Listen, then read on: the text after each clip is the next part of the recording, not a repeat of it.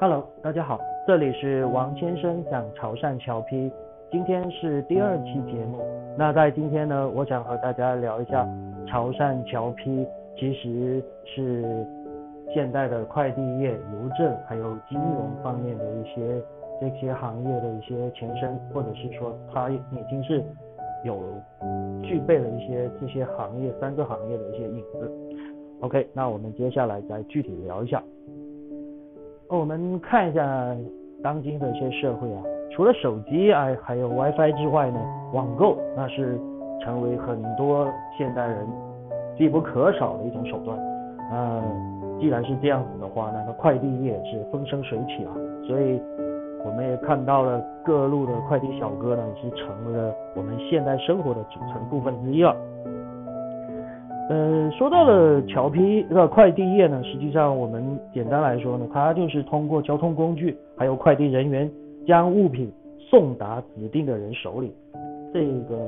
形式突然之间就让我感觉是似曾相识，也是让我想到了潮汕的桥批业。虽然时代是不同的，背景也是不同的，但是传递物品这个功能却有异曲同工的一种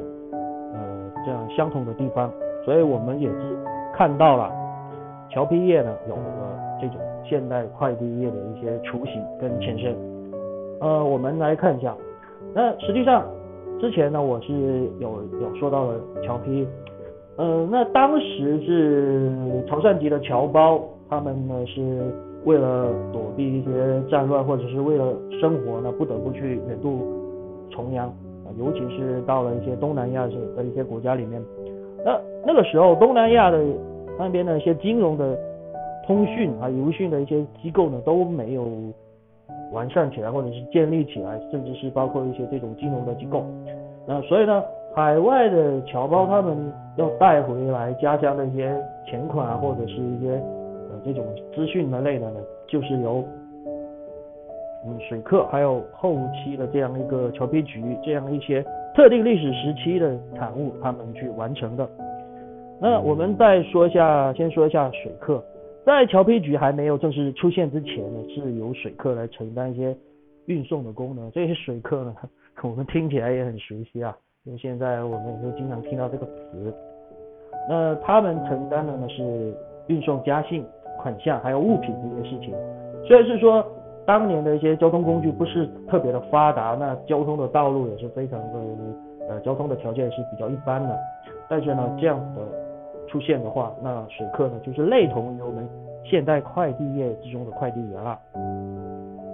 而且这些水客呢，他们是具备了长期的跨国经验，又熟悉海外，包括家乡的一些状况，所以他们这些水客呢，经常在南洋还有潮汕地区之间进行一些往返，把海外潮汕华侨的物品带回家啊，包括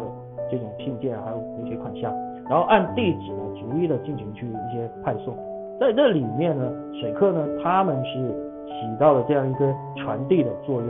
而且水客在派送侨批的过程中，也是看到了很广泛的这种商机，其中的不少人，也就是成为了今后侨批局的经营者，甚至是创办者。当当然，这种水客他们是实际上我们可以把它看成是很很零散的这种个体户的一种形象。那这样子的话，松散的情况下呢，加上侨批业是日益的壮大，那就后期就催生出了侨批局。在潮汕地区，侨批局呢就是专门经营海外华侨华人寄回国内的家书还有汇款的民营机构。呃，他们侨批局是按照功能可分为收揽局、中转局还有投递局这三种基本的类型的。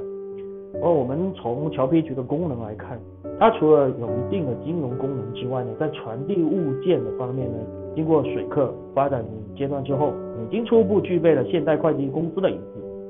可以说，桥皮局的出现是具备了规模化、集合化的特点，改变了以以前水客零散型的这种模式，呃，建立起了类公司的规模。同时呢，他们也是向海内外的潮汕人提供了家书联系、款项、物资传送这些服务。那这么从这些功能来看呢，实际上它也是具备了这样子上述说的，一个是邮递的功能，一个是快递的功能啊，另外一个呢就是金融的功能。所以从上面来看，我们不难看出，实际上潮汕侨批业它是这个现代的金融业啊，包括快递业，包括邮政业的这样一点零的版本，那是值得我们去深入的探讨跟研究的。而且我们特别注意的是，潮汕侨批业它形成的是一种诚信守信的行业特点。